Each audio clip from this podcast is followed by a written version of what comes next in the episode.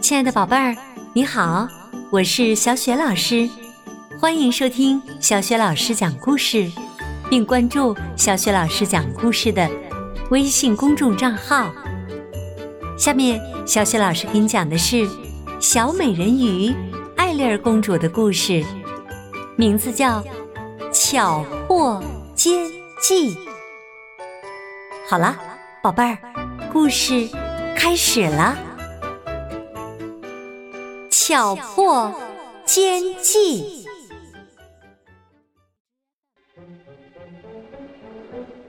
川顿国王准备举办一场盛大的海洋音乐会。艾丽儿和姐姐们准备的表演节目是竖琴演奏。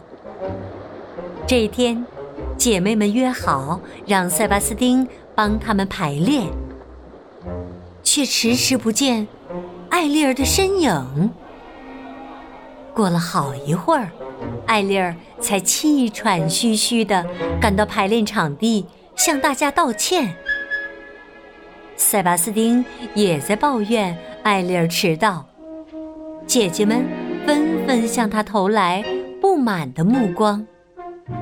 艾丽儿不好意思地低下了头。在塞巴斯丁的指挥下，大家专心的演奏着乐曲。排练结束后，姐妹们各自走开了。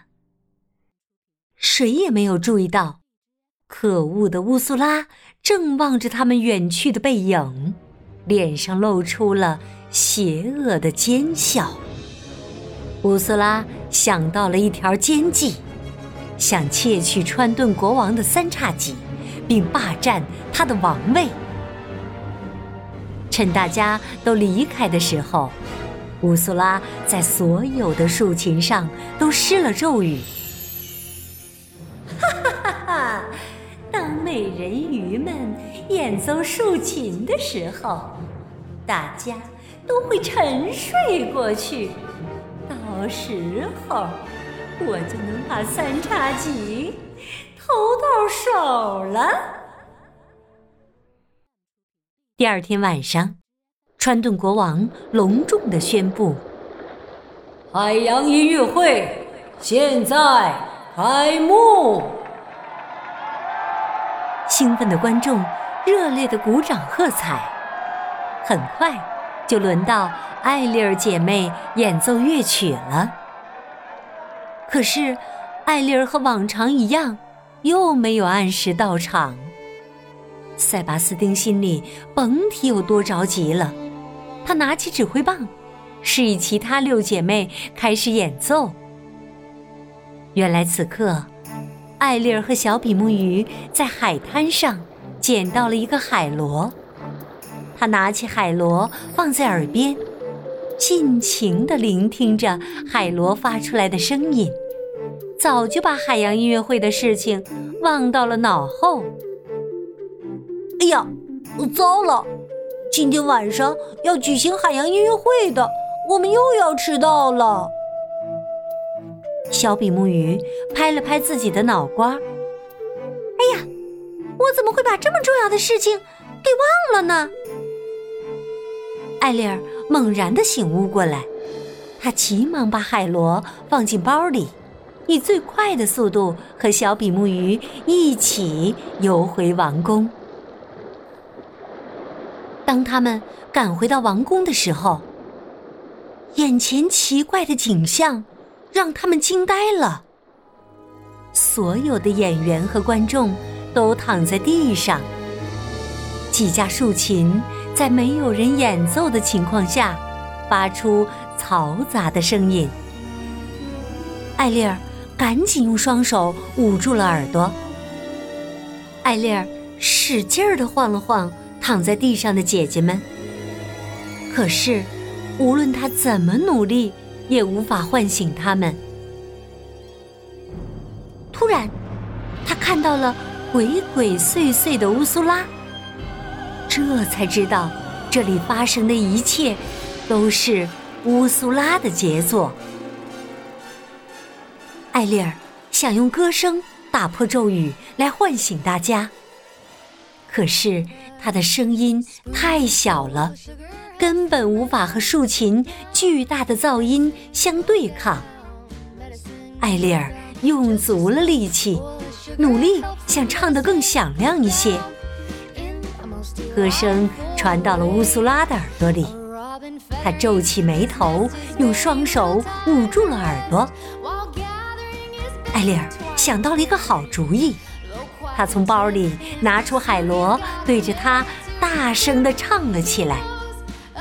歌声通过海螺的传递，变得越来越响亮，很快就把睡梦中的人们全都唤醒了。艾丽儿的歌声打破了乌苏拉邪恶的咒语。川顿国王苏醒后，看到乌苏拉正拿着三叉戟准备溜走，他急忙上前大喝一声，并把三叉戟从乌苏拉手上夺了回来。川顿国王对乌苏拉下了驱逐令。乌苏拉看到自己的女王梦破灭了，只好狼狈的。逃走了。川顿国王说：“唉，谢天谢地呀！你在最紧要的关头出现了，避免了不愉快事情的发生。好，那么我们继续进行音乐会的演出吧。”艾丽儿和姐姐们一起用竖琴演奏起美妙的音乐。海洋音乐会在一片欢呼声中圆满的结束了。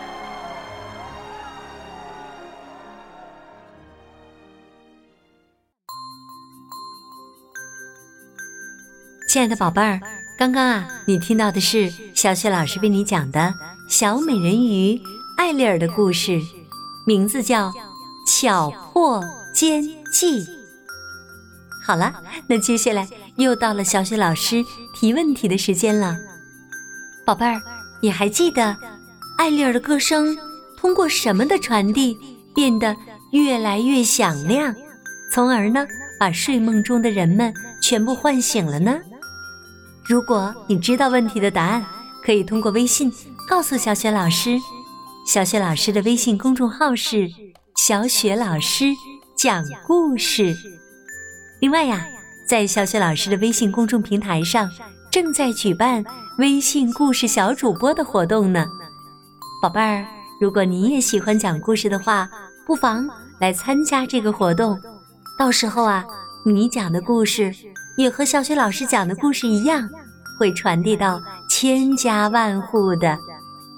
好了，宝贝儿，小雪老师和你微信上见吧，再见。